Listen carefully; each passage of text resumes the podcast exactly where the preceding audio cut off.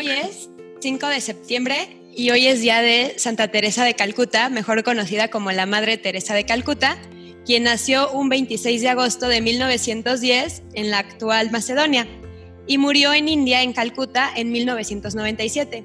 O sea, la Madre Teresa es una santa muy actual, fue líder y fundadora de las Misioneras de la Caridad y ganó el Premio Nobel de la Paz en 1979. En el 2016 fue declarada santa por el Papa Francisco. Y para hablar de la Madre Teresa, quise tener de invitado a una persona que se llama Felipe Gómez, quien es una persona que la admira mucho y creo que podemos los dos eh, rescatar varias cosas de la Madre Teresa y hacer más enriquecedor esta charla. Y bueno, pues empezamos con los primeros años de la Madre Teresa. Ella fue la hija menor de un matrimonio albanés y sintió el llamado muy chiquita.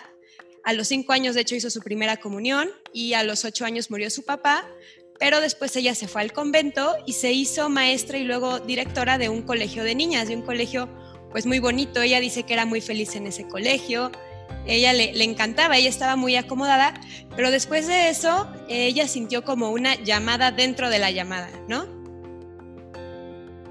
Bueno, ella se llamaba Agnes o Inés, ese era su nombre de pila, y la comunidad era las Hermanas de Loreto. El carisma de las Hermanas de Loreto consistía en educar a niñas de clase social alta para que a su vez esas niñas bien educadas ayudaran a la formación de otras personas. Y como tú bien lo dices, ella empieza a sentir eh, un llamado espiritual, tiene eh, una locución interior muy fuerte en la que nuestro Señor le dice, tengo sed.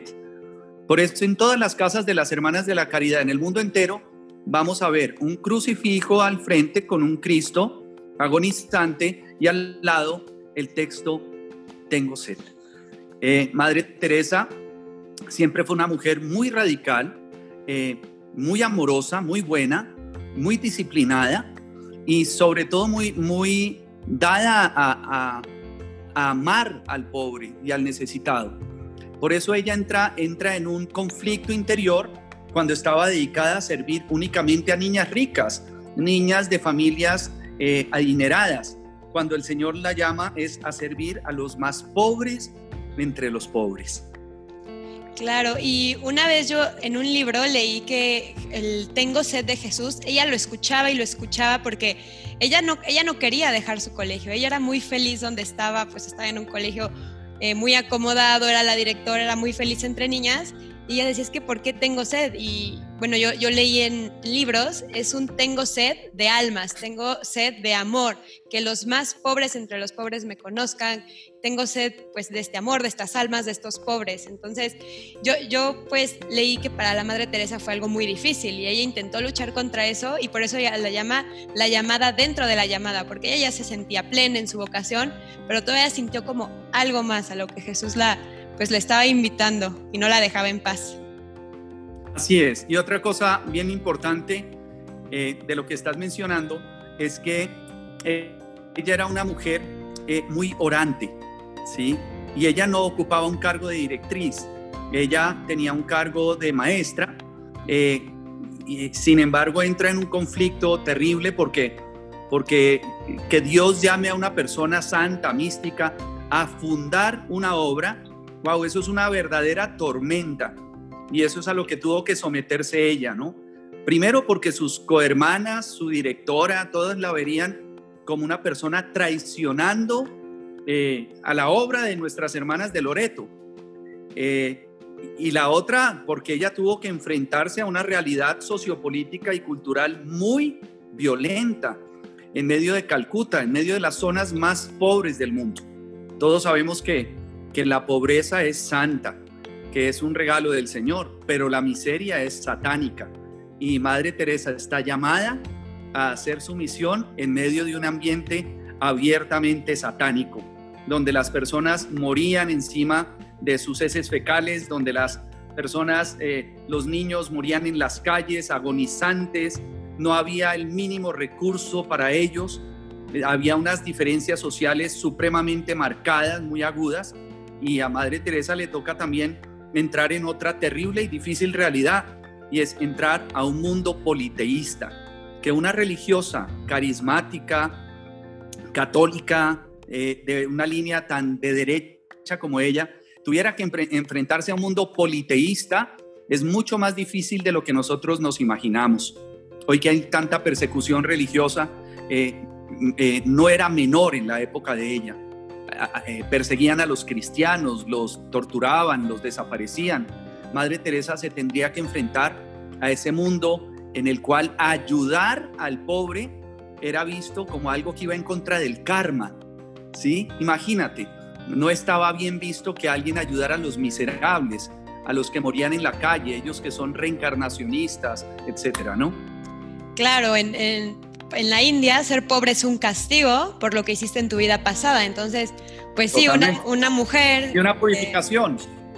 sí, totalmente. Entonces, una mujer que los ayude, que los quiera sanar, que los quiera llevar pues a la religión católica sí me imagino que ha de haber sido difícil, pero poco a poco su, pues su congregación empezó a extenderse, tanto que luego habían hermanos de la caridad, luego una rama contemplativa, luego pues sacerdotes, o sea, como que fue eh, como un efecto bola de nieve porque se fue expandiendo tanto que gente incluso no católica conoce a la Madre Teresa y la admira y conoce pues esta congregación.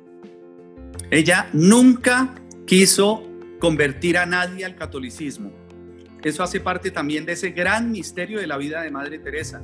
Ella nunca estuvo evangelizando a las personas que atendía. Ella no le decía, usted es cristiano, usted es eh, hinduista, usted es budista, eh, musulmán. No, ella simplemente amaba en nombre de Jesús.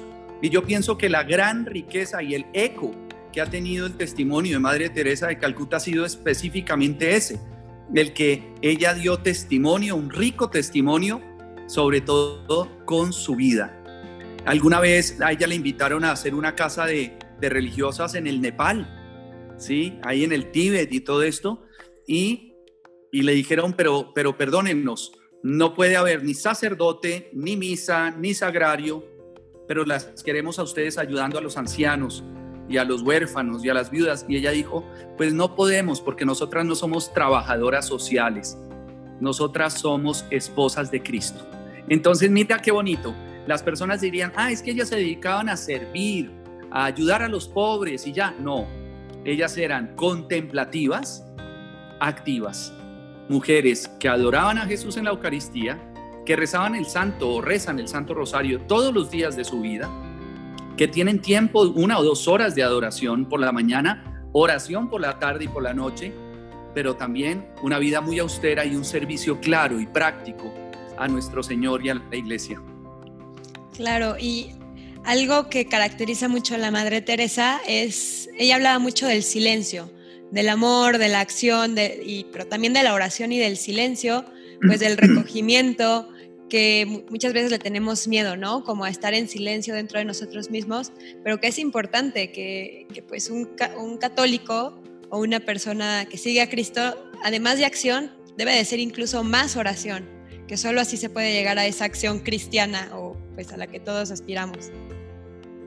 Otra cosa que es bien interesante en la vida de Madre Teresa, que uno no lo podría entender o creer, es que tuviera tantos enemigos eh, una persona que hacía tanto bien, que atendía a, miserables personas. Si tú ves en el mundo entero, en las casas de las hermanas de la caridad, hay casas para agonizantes, casas para niños huérfanos, casas para personas con SIDA, casas para personas con enfermedades terminales, etcétera. ¿Sí? Una mujer que ha dado tanto y que ha servido tanto, ¿cómo podría tener enemigos? Pues el mejor ejemplo es Jesús, que vino a traernos tanto amor y recibió a cambio tanto odio. ¿Sí? Por ejemplo, ella tiene una premisa de austeridad muy fuerte. Madre Teresa, alguna vez una casa de estas famosas de lavadoras y de neveras, le ofreció lavadoras para todas las casas del mundo. Óyeme esto, lavadoras para todas las casas. Y Madre Teresa no aceptó, porque ellas tienen un voto riguroso de austeridad y no permiten sino utilizar un balde y tener dos hábitos, el que usan y uno de, repuesto. Y también se ponen encima pues un pareo, algo para protegerse mientras están lavando o atendiendo. Pero son supremamente austeras. Y esta es la locura de Cristo. Pues, si a mí me ponen a crear una comunidad y me dicen, hombre, vas a tener que llegar a mucha gente. Yo digo, ay, qué bueno, quiero el mejor wifi, quiero el mejor internet, los mejores equipos, los mejores... No, ella dice que no es necesario, que era para seguir a los pobres y servir a los pobres, con, con lo que ellos sabían, el Señor se podría valer. ¿sí? Dios se valdría de su corazón, eh, Dios se valdría de su austera manera de vivir. Ella, por ejemplo, fue muy criticada porque algunos decían, madre, eh, digamos, un, eh, periodista una vez le decía, ¿usted por qué les da el pescado y no les enseña a pescar? ¿Usted por qué les pone la comida en la boca a sus enfermos y no les pone a trabajar? Ella decía, porque mis enfermos no tienen la fuerza para ponerse de pie. Por eso les tenemos que poner el pan en la boca. Dice, si quiere, yo les doy eh, de comer y usted enséñeles a pescar. Este reportero que, que habló con ella quedó supremamente impactado, se retiraría del periódico y empezaría a ayudarle a Madre Teresa. La vida de Madre Teresa está llena de testimonios increíbles. Otras personas, por ejemplo, eh, estaba ayudando alguna vez a un moribundo y este moribundo le dice, ¿por qué hace por, por mí esto si yo no soy católico? Y ella le dice, porque Jesús haría esto por ti. Y él le dice, yo no creo en Jesús, pero si existe, debe ser con usted. Y diciendo esas palabras, murió en sus brazos. Entonces, es muy bonito. La vida de Madre Teresa está llena de capítulos muy hermosos. Pero algo muy interesante de ella, que bueno, yo leí que se supo hasta después de su muerte, fue que ella vivió algo que le llamaba la oscuridad, ¿no? Que como una vida muy difícil interna que nunca la, exteriorizó o la dejó ver, pero, pero ella le llamaba oscuridad. Así es, ella vivió un constante desierto espiritual en su vida. Y hay una razón que da su director espiritual que es preciosa. Si ustedes tienen la oportunidad, quienes nos están escuchando en esta emisión, cómprense el libro de las cartas de Madre Teresa, su director espiritual, que sale a la luz preciso después de su muerte y Madre Teresa manifiesta ese desierto del que tú estás hablando. Y, el director espiritual dice una frase preciosa que también la dicen en el proceso de canonización de Santa Madre Teresa de Calcuta, y es que ella se sentía no amada por Dios. Imagínense lo terrible que es eso. Vivió muchos años sintiéndose no amada por Dios. Y dice su director espiritual que llegó un momento en la, de unión entre Dios y ella tan grande que era Dios mismo quien no se sentía amado en ella. Es decir, es ese Dios que dice, ¿por qué me has abandonado? Es ese Dios que, que le pasa lo mismo que a San Francisco de Asís, que dice, eh, el amor no es amado. Esta experiencia de Madre Teresa de Calcuta es bien particular y bien importante. Y otra parte, ¿no? Es que eh, vivió tan rodeada de tanto dolor, de tanto sufrimiento, que yo pienso que esto también debería eh, revelarle el misterio de la cruz de una manera muy distinta a la mayoría de nosotros. Tú que estás entrevistándome, yo que estoy en mi cuarto, en mi habitación, tengo un techo, una cama, voy a comer, voy a reunirme con mi familia, tenemos un nivel de educación alto. Bueno, pues hacemos parte de una mínima cantidad de personas en el mundo. La mayoría de personas no tienen los privilegios que tenemos nosotros. Hay mujeres pariendo en las calles, hay mujeres abortando en cantidad de sitios terribles, eh, hay asesinatos, hay tanto dolor. Pero Madre Teresa siente ese llamado increíble a acercarse a la miseria del hombre y a levantarlo y dignificarlo. Pienso que ese es el gran carisma de Madre Teresa de Calcuta, dignificar al ser humano y recordarle que es un hijo de Dios.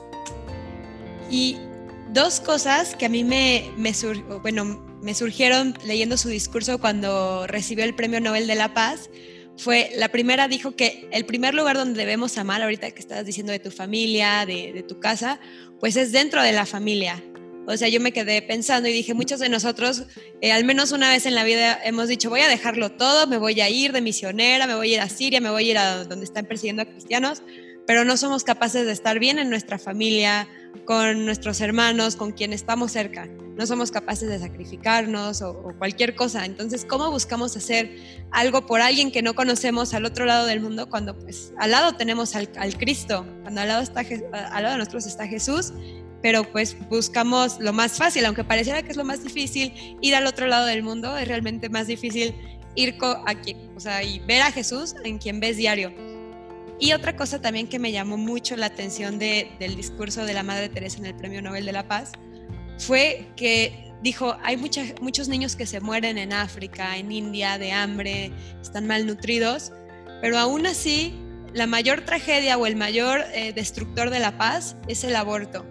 O sea, ella no habló de los niños que se están muriendo, ella no reclutó a la gente, vengan a Calcuta, vengan, vayan a, África y mostró imágenes de niños. O sea, no, ella simplemente dijo, el aborto, y ahí todavía el aborto no era algo tan conocido o tan legalizado en el mundo, muy, muy pocos lados. Ahora, pues no sé qué diría hoy en día, pero, pero sí, ella dijo que el aborto era lo que más lastimaba o el, no sé, el peor destructor de, la paz o incluso pues maltrato infantil o el mayor homicidio del mundo, ¿no? Eso se me hizo muy interesante y que venga de alguien que sí está haciendo algo porque critican mucho a los pro vida de ¿y tú qué haces por esta gente? Bueno, ¿qué le puedes decir a la Madre Teresa si, si ella está haciendo eso por la gente y aún así puede percatarse de que el aborto es incluso peor que cualquier cosa que ha visto? Alguna vez le preguntaron a Madre Teresa que cuál era el peor pecado que existía y ella dijo, el egoísmo, el egoísmo, porque del egoísmo se desprenden todos los demás pecados. Y tú bien lo dices, el aborto, eh, ella tuvo una consigna de vida y fue la defensa de los menos favorecidos, de los inocentes, de los no nacidos, de la familia. ¿sí? Madre Teresa es una enamorada de la familia hay una, una cosa muy linda de ella. He tenido la oportunidad, también las personas que puedan verla, han sacado un par de películas de ella muy bonitas. Una interpretada por quien hizo de Madre de Jesús en la película de Sefirelli de Jesús de Nazaret. Y otra hecha eh, con la protagonista de Emma Chaplin, hija de Charles Chaplin. Y es muy bonita también esa película.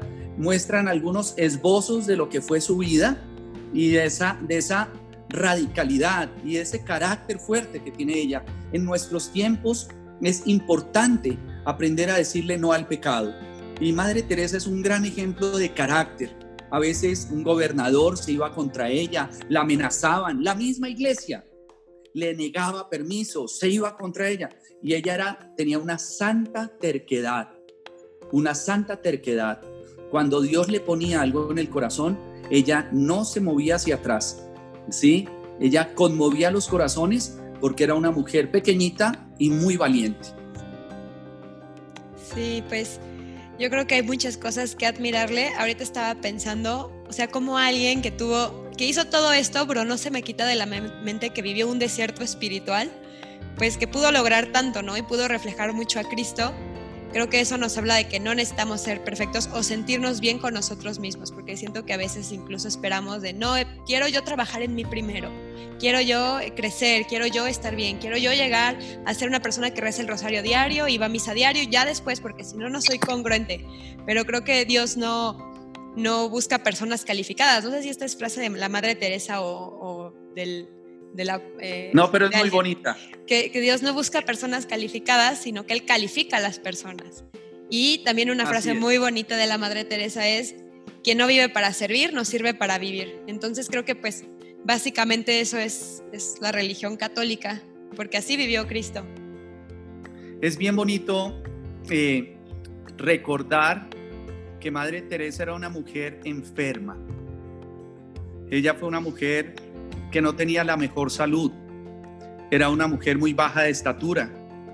Eh, sufría de artritis. Eh, si tenemos la oportunidad, les voy a hacer llegar unas fotografías de los pies de Madre Teresa. Yo pienso que es de lo más hermoso que ella tiene. El Señor me ha concedido la gracia de ser un músico misionero, de ir de aquí para allá. Y yo he sacado esa fotografía en unas tres, cuatro ocasiones y siempre la regalo pero una fotografía de los pies de ella es lo más impactante del mundo porque los tenía completamente deformes, ¿sí? Sufría de la respiración, sufría de migrañas, sufría del corazón.